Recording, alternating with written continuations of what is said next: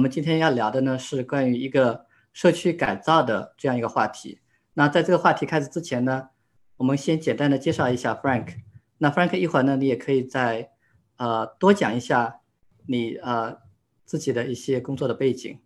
那大家已经知道，就是 Frank 呢原来是在新东方工作过。那其实在此之前呢，Frank 大概一九九九年的时候去啊。爱尔兰留学啊，应该是那个时候已经从爱尔兰留学回来了，是吧？回来，对你九七年去的，九九年回来了。回来了之后呢，因为有个机缘巧合，那呃，就回到了这个国内之后，就加入了新东方。啊，加入新东方之后呢，呃，做了一段时间，也是在新东方已经做到了呃副校长。这个时候呢，新东方有一些呃，就是变故吧，就是。呃，你一会儿可能可以稍微讲一下，反正就是，啊，就决定开这个新东方的分校。那这个时候呢，你就选择了去广州创办新东方的第一所分校。然后啊，一直从这个零零年到零六年，新东方上市之后呢，啊，后面呢你啊退出了新东方的高管，啊，只是留作一个股东，然后自己就开始和同事呢。做了国内的这个幼儿教育，主要是在智能方面的一些幼儿教育。啊，再后来呢，你后来又引进了国内啊，不是美国的这个智能的视频分析，创办了第二家公司，好像这两家公司都还在现在，对吧？对，对对对啊，然后呢，你再和呃合伙人一起到这个美国的休斯顿开始做，今天我们主要要讲的这个独立屋的改造。那现在呢，Frank 是在呃新加坡国立大学读 EMBA，正好呢也是陪着你的孩子在那边上学哈，所以呃这段时间我们也是呃非常的有幸，正好呃 Frank 也比较呃有一点时间可以跟我们来分享分享。那我对于 Frank 的介绍呢就简单的聊到这里啊，要不这样，Frank 你再花一点时间啊跟大家聊一下，就是我们。在说的这个投资之前的一些经历吧，因为好像很多的小伙伴我看到对，呃，你之前尤其是新东方以及新东方之后的呃一些创业的经历也是比较感兴趣的，我们就呃先聊一聊。可能我们今天这个呃话题确实没有办法把啊 Frank 的经历都 都好好的呃聊一遍，我们可能可以再下次有机会再访谈一次。但是今天的话，我们先简单的啊。Frank，你自己聊一下你的之前的一些经历吧。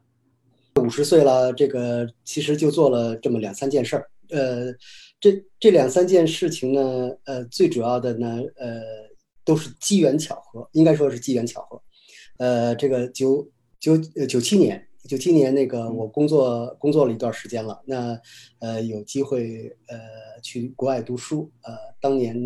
呃我去爱尔兰。在爱尔兰，呃，读的是 MBA，但是呃，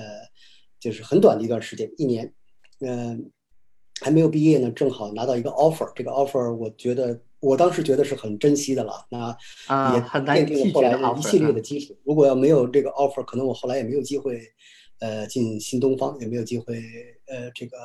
呃，参与我后面一系列的事事业吧。呃，当时那个呃，UCD University College Dublin，呃，Trinity College，三一学院，呃，正好呢，希望拓宽呃欧洲之外的市场，那就是正好亚洲是也是他最感兴趣的市场之一，那是他增长呃增长这个比较潜力比较大的一个市场，所以呢，就是我呃呃就是加入了嗯 UCD 的那个团队。呃，这个开始做那个留学啊这方面的一些呃工作，呃呃一年半的时间，这个也得到一些磨练。然后呃，正好九九年的时候，那个徐小平徐老师，呃，那是我的恩师了。徐老师呢？贵人。对对对对，那是贵人。那呃，徐老师到呃这个爱尔兰呃去做讲座啊，在 UCD 做讲座，然后我们聊聊得很开心。然后徐老师说。呃，现在国内正好是这个发展的最好的一个时间。这个在在在这个爱尔兰，你这个这么这个按部就班的是不错的一个生活，很稳定。嗯，但是你可能未必是你这种性格的人这个愿意做的一个事情。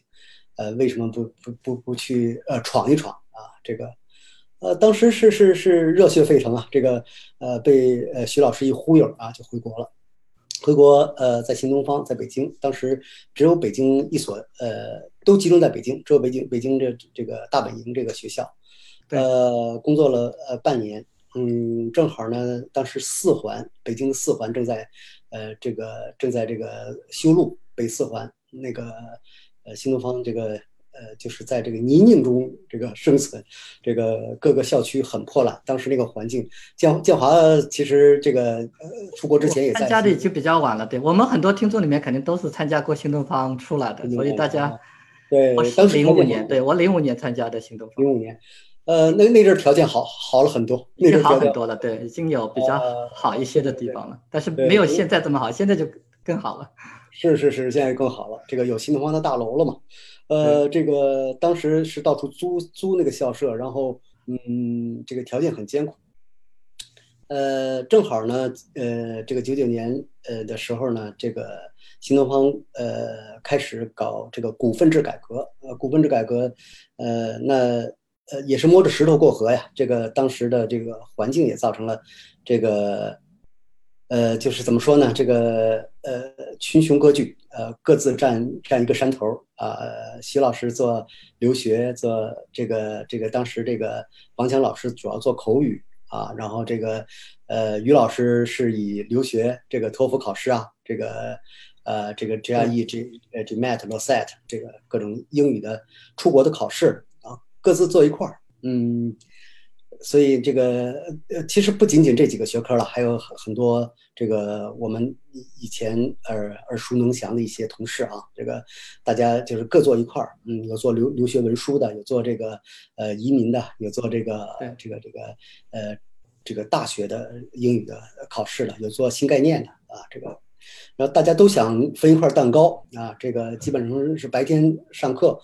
呃，晚上九点半以后啊，这个一起这个讨论股份制怎么改造。嗯，这个基本上人嘛，呃，在利益面前，那个可能很多呃很多朋友都看过这个《中国合伙人》啊，那里面呃我们小股东和大股东之间的这种博弈，这种斗争是还是比较激烈的。这个很多事情在电影中是没有体现的。在这种时候呢，俞敏洪俞老师在这个中关村这个。呃，化学所当时大本营在化学所，化学所的四楼，在四楼会议室就跟我讲，他说你在这儿这么这个这个天天的这么这么扯来扯去，这么斗争也没有意义，这么折腾。啊，对，他说你是不是考虑这个到到南方去开新东方第一所呃外地的分校？当时这个这个法法律法规是不允许开分校，这个这是一个特定的一个一个，就是教育是不可以呃公办的除外，公办的除外。这种民营的、私立的是不可以开分校的，它有很多法律的条条框框的突破。他说：“你选选一选。”那哦，我就选了广东啊。这个呃，广东呃，因为我父母在香港嘛，那我觉得这个近一点，个人来说是一个比较好的选择，可以呃，平时也可以照顾到父母。对，然后呃，九九年九九年到新东方呃广州呃，然后创办了。第一所分校，呃，两千年开学，两千年九月八号，两千年开学呢，这个，呃，上海，呃，同期，呃，也开了这个分校，嗯，发展的还是蛮快，发展还是蛮快。然后零三年碰到了 SARS，那个是一个，呃，差点是毁灭之灾，灭顶之灾。这个当时对，因为那个时候大家确实是。对，不敢不敢去上课，没有没有想到，然后呃也没有任何准备嘛。那当时的线上教育也并不发达啊。呃，新东方和联想当时有一个合作，就是现在在香港上市的这个呃新东方教育在线这个，对，叫呃 T U L 二四呃 dot com 这个这个网站，呃，但是发展的并不好，因为。呃，很正常，当时的网速啊，各方面的这个条件的限制啊，这个线下教育和线上教育的冲突啊，各种各样原因，这个呃，没有没有太多的准备，没有没有太多的这个呃，没办法，所以这个呃，还是以线下教育为主。呃，零三年呃，这个现金流的差一点断了，这个其实对新东方呃是一个很大的呃刺激啊，很大的一个，这也推动了新东方这个在度过了难关之后。呃，就是尽快呃，这个进入这个呃这个公开市场啊，上市 IPO 上市，呃，新东方是零六年上市，嗯。我呃零六零六年离开新东方，然后这个当时创办的是呃一个国际幼儿教育一个机构啊、我们呃做的现现在做的都还是嗯蛮顺利的吧，嗯，当时是比较前卫，呃很多呃当时呃国内的幼儿教育还是处在一种这个处在一种就公立教育为主。呃，民办的和私立的为辅，而且是很小的份额。呃，对于这种国际的这种呃视野、国际的这种教育的这种需求，其实并并不高，所以呃当时发展的呃这个比较缓慢。但是呃经过了这个积累，呃市场逐渐也在成熟嘛，所以这个零呃零八年、零九年就呃发展越来越快啊，发展的这个呃势头蛮好。呃，零七年的年底，我的同学，呃，从我的中学同学从美国回来，呃，然后他是做这个呃智能机器人，做那个呃视觉分析的，然后他跟我讲了很多美国呃前沿的这个这个发展，呃，他觉得这个呃这个时候是一个蛮呃蛮重要的一个时期，嗯，这个很多事情都是呃这个呃因为需求。呃倒逼出来的。这个他说他跟我解释，他说这个为什么呃中国将来这个视频监控、呃智能分析、人工智能会是一个大的这个这个这个发展方向，而且全球都会是这个呃很呃很重要的一个发展方向。他跟我解释，以色列这个因为这个嗯反恐的需要，这个。呃，发展这个这个这个这个这视频监控发展呃，然后视频监控发展起来之后，这个呃呃，光靠人眼来看是看不过来的嘛，那么多摄像头根本不可能二十四小时看过来，这个更多的是录录录像，然后事后来来来取证，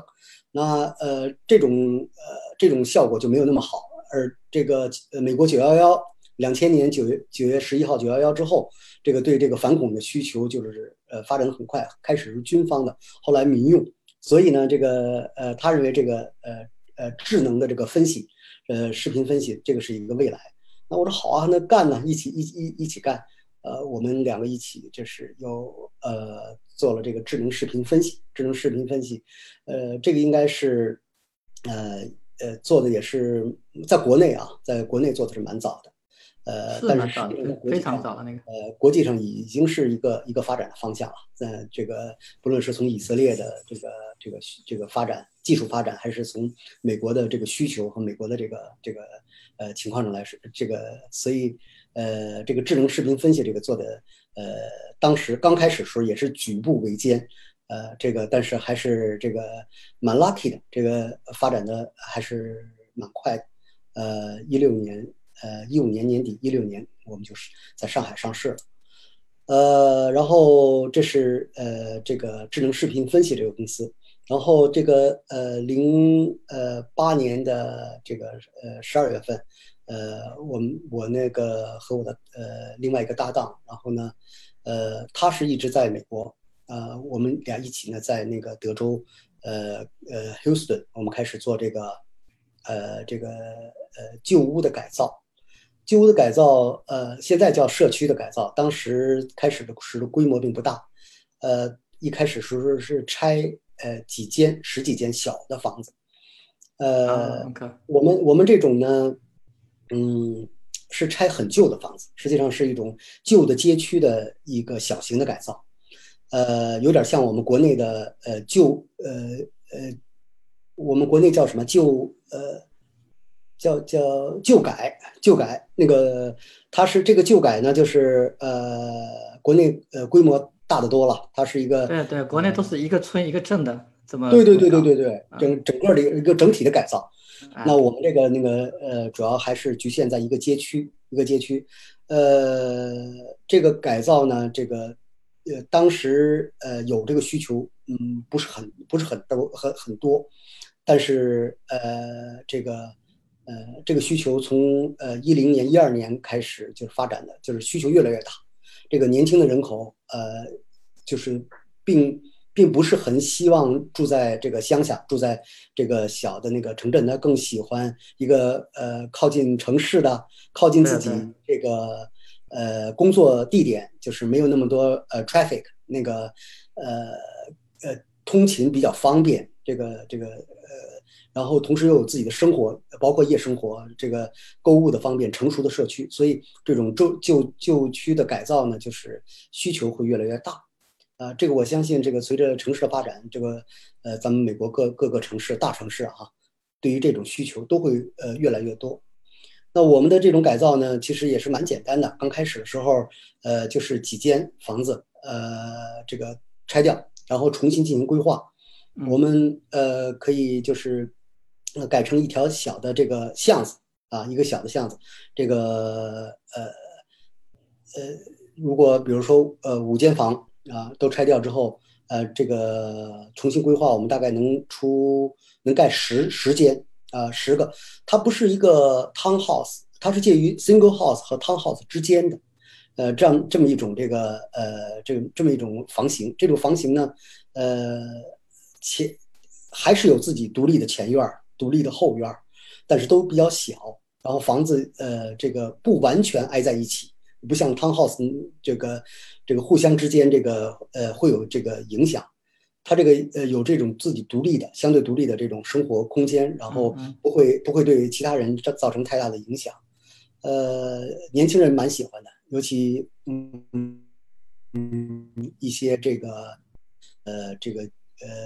呃这个白领阶层哈，他还是嗯。当没有一个大的家庭的时候，他还是蛮蛮蛮喜欢这样的一个，呃，这个这么这种生活的状态，呃，所以看准了这个这个这个这个这么一个客群吧，我们就做，呃，一直在做这个东西，呃，后来呃慢慢滚动，呃，越做越有一点规模了，呃，十几间甚至一条整个一条街，呃，这个在呃首先是呃政府有这个需求，然后第二个客户有有这个需求，我们的目目标客户，呃，这个。在这个这个呃，在这个这个街区，在这个位置，呃，他有这种很明确的这种需要，我们就呃顺应的这个这种需求来来做了这么一件事啊，嗯，对对对对，那基本上就就这么子，呃，一直做到现在，呃，这个呃很多事情是倒逼，人工越来越贵，呃，这个各种各样的这个。呃，原因我们呃逐渐涉及一些高科技的东西，然后把我们呃人工智能识别的这个视频的一些东西，呃智能的一些人工智能一些东西，逐渐渗透到我们呃建筑建筑里面，开始模块化，正好正好可以 应用到地打印啊现在的这个上面，嗯，这个对对对对，这个一些这样的需求，呃，好多事情互相之间还有一些很良性的这个互动，呃，推动。呃，这个促进呃作用还是蛮蛮大的啊，基本上就是这样子。嗯，好，Frank，我觉得呃这边我一边听一边其实有很多的问题啊，我把最主要的两个问题问一下，然后我们再进到下一个阶段，就是你刚才的呃呃阐述中，好像你有好几件事情都是在同时进行的，对吧？你刚才说的这个呃，你做视频这个分析，就是人工智能视频分析的那块到。上市一五一六年上市，但是其实在这之前，你已经开始了在休斯顿做这个社区翻新，然后你做那个幼儿教育，好像这块时间也是跟这个有有 overlap 的，对吧？你那个幼儿教育的那块好像也没有完全放掉，仍然是在做。那这样的话，就至少你已经有三块内容在一起做了。我就是想替那个听众也问一问这个问题，就是你是怎么 handle？因为这这三块都是非常大的，对于很多人来讲都是，尤其是。这个创业公司本身嘛，它本身就是要花大量的精力的。你怎么 handle 这个呃三件事情在同时进行，而且都是属于要非常大精力这个投入的？嗯，呃，建华是这样子，这个呃三件事情呢，呃，看上去是同时在做，呃，但是很多事情是是有先后。呃，首先零六年做的那个零六年初啊做的那个幼儿教育，这个国际幼儿教育这个这个项目呢。呃，基本上一年多就搭起了一个架构，而这个团队的架构，呃，对于每个事业，我对于我来说是蛮重要的。这个在一个什么样的平台上发展，在一个和一个什么团队，呃，一帮牛人一起发展，这个对于呃，对于我们来说是很重要的，至少对于我来说是很很重要的。呃，当一个架构发展，呃，就是搭起来之后，这个团队呢，呃，开始进入一个良性循环。很多东西呢，就是大浪淘沙，是一个是一个磨磨的过程，是一个打磨的过程，是一个呃逐渐的这个呃成熟的过程。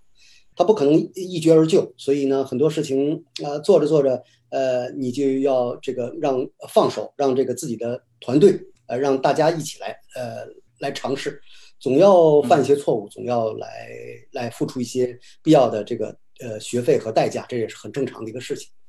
呃，然后这个一七年年底，呃，这个零七年年底，零七年年底开始做的这个呃智能分析这个呢，这个很大程度对于我们后来的事业都还是很有帮助的。这个呃呃，我我我我我对于我来说呢，我是学呃建筑电气工程的，我对这个这个行业呢是有一定的认识，呃，这个科班出身算是。然后我的。呃，同学里边这方面的资源也是蛮多的。这个同学资源对于我的帮助是还是蛮大的。这个这里面很多东西我也是借助了，嗯，这个我们这个团队里不大家呃负责不同的方面，呃，共同来来来做一个事儿。呃，我们呃就是现在做的这个呃旧区改造，其实呃很多东西我也是呃看到了，呃，国际上大家慢慢的对于这个。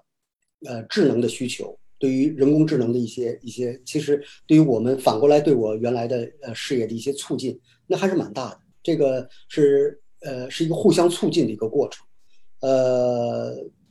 最早我在美国看到呃很多呃初创公司开始做这个 3D 打印啊，开始做智能建材方面一些模块化的东西。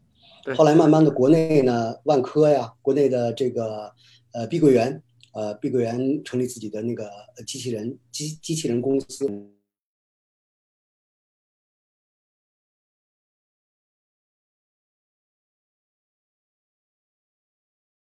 如果开上明确了，他对他的一些公司呃之间的合作，这两间公司之间的一些这个呃一些这个呃交流啊，呃一些互相的促进，是一个良性的一个循环。呃，两个团队之间还是一个很好的一个磨合。啊，是一个蛮蛮有意义的事情。对，所以，呃，我如果一句话总结，其实就是你建立了一个团队化的这个体系，这样一个系统，其实就帮助你不需要，就像我们日常做的事情一样，你，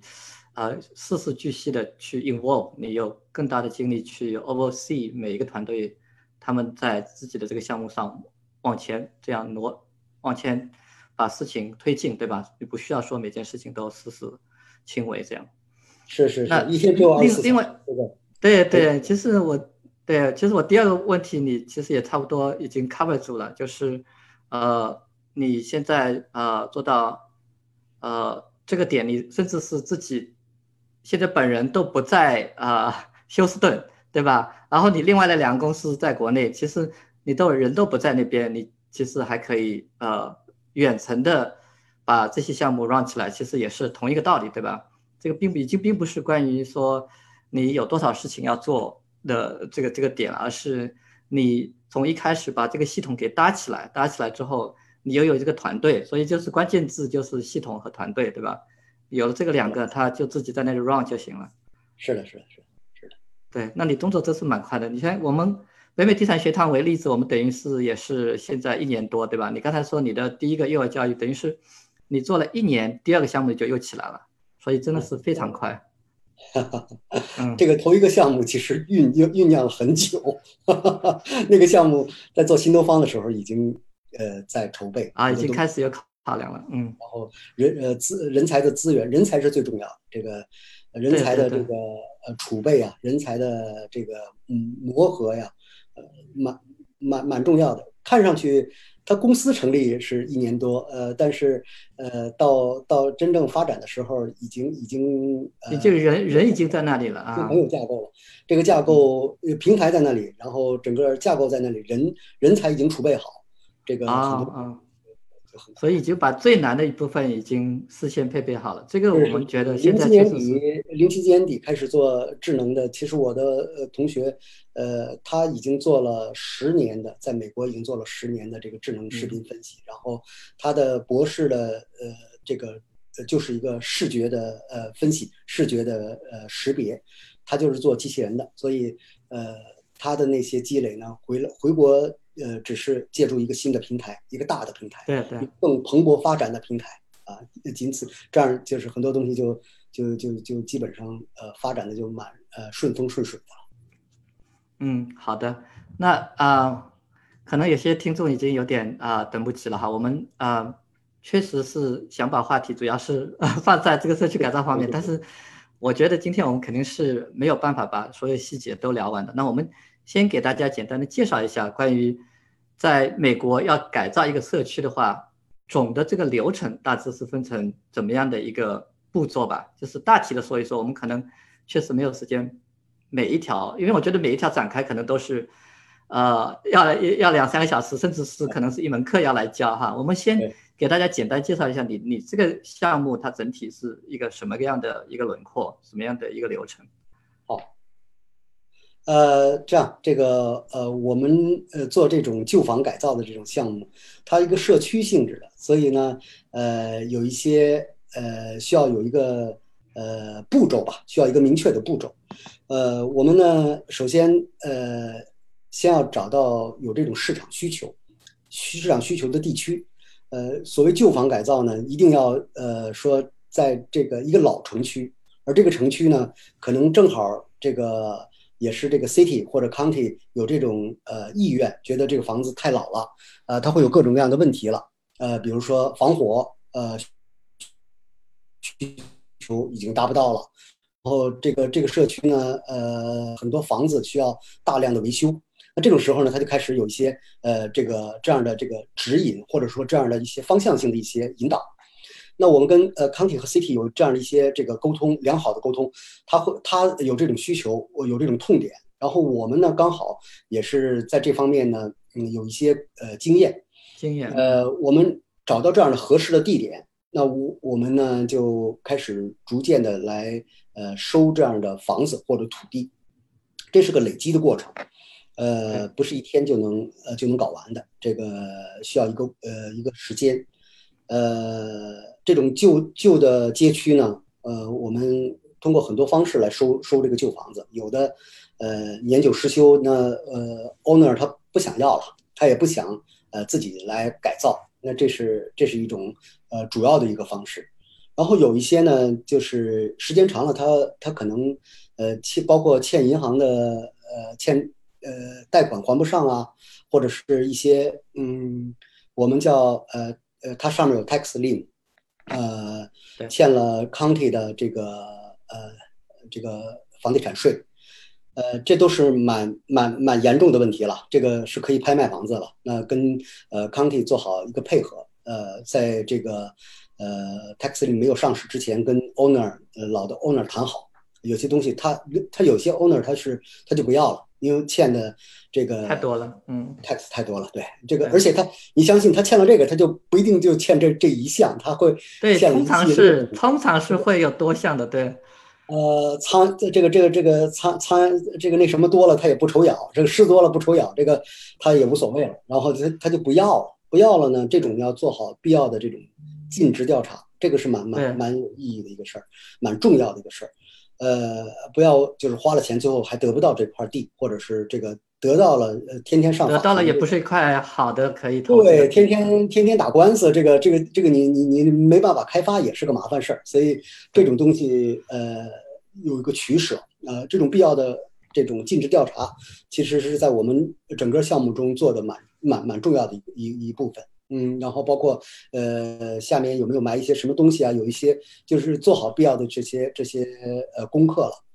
嗯，在这个尽职调查做过之后呢，呃，我们决定买这块地了。那呃，收购收购一个旧的房子或者收购一个旧的地，呃，它是陆续的。一个街区呢，可能呃通通过这个几个月一两年都会有，就是很长一段时间才能把这个这个陆续的这些旧房来。呃，这个足够呃，逐渐的收到我们这个项目公司的名下。那在在这个过程中呢，呃，有一些先收来的房子，那我们呢，有的呢就呃短租，简单做装修之后，在 L B L B N B 上面短租，或者是有的就呃签一个半年或者一年的一个一个一个合同，呃租给一些这个社社会上有需求的人，然后包括政府也会给我们找一些这样的客户，因为呃这个由呃政府来呃买单的，他会他需要解决一些呃他自己的这个这个这个短期的这个租房问题，呃 County 和 City 都会给我们解决一些这样的问题，呃这样呢就把这些房子养起来。然后包括有一些这个呃，有一些有因为区区块的这个特色，它那个离着呃 city 有时候都不远。然后呢，呃，在一些很特定的呃有文化的历史的这个街区里面，这都有可能的。所以有一些我们有的就做成了这个呃这个这个啤酒啤酒啤酒屋，但是它是前店后有主。对对对对对对对，嗯，对前店后厂，它有个院子，然后前院呢，大家呃这个晚上纳凉啊，呃喝酒啊，前前院可以这个呃这个这个作为一个休闲的场所，后院呢呃是一个敞开式的，那个那个那个租客他给改造成一个啤酒的加工车间。是个可视性的加工车间，那个那个项目，我们觉得对大家整个街区都是一个非常好的一个，大家有休闲的地方，然后可以看到啤酒制作的工艺，可以呃喝到最新鲜的这个这个这个生啤，然后里边的那个那个酒渣，这个做成各种不同的口味，啊，这个这个还是蛮有意思的，所以就租给不同的这样的客户，嗯，然后用这些租客，呃，这个他们的这个租金来养我们这个地。呃，逐渐也也是在等待，等待这个逐渐在呃这个租呃收周围的这样这样的旧房子呀，收周围这样的这个呃收这个呃旧的土地呀，啊，这个逐渐的来来积累，大概养这么一块地，大概一般一两年的时间吧，至少一两年的时间，逐渐的一个街区呃就收的差不太多了。这种时候呢，我们就开始进入规划阶段。这个，呃，在这个之前跟呃 county 和 city 的这些呃沟通啊，还是蛮蛮有必要的。哪些东西我们可以做，哪些东西怎么规划，呃，得到他们的同意，得到他们的支持。然后，呃，这个我们呃在这个后期开发的时候，这个呃我们有一些东西可以先开发，有些东西后开发。这里面有很多技巧啊，这个对对对。哎，其实他他这个我们也遇到过好多问题，呃，最早的时候就是因为这种不合理的开发呀，这个呃也也交了好多学费，也也确实是这个那肯定的，不懂嘛，啊不知道，然后这个这么大的项目对。哎，盲目的开发，有些东西这个同步推进，这个呃大面积的这个开发上市，因为做嘛就想一下子赶快把把一个街区改造都改造好了，有的时候欲速而则不达，这个里面没错没错，这个要要要注意一些这种开发的节奏，这种控制，呃和这个市政配合好，呃市政的一些需求配合好，然后进行个重新规划之后，如果一旦确定分成比如说三期、五期啊，甚至更多期这么开发。那呃就可以陆续的、逐渐的拆除。拆除之前呢，跟这个租客呃做好必要的这个沟通工作。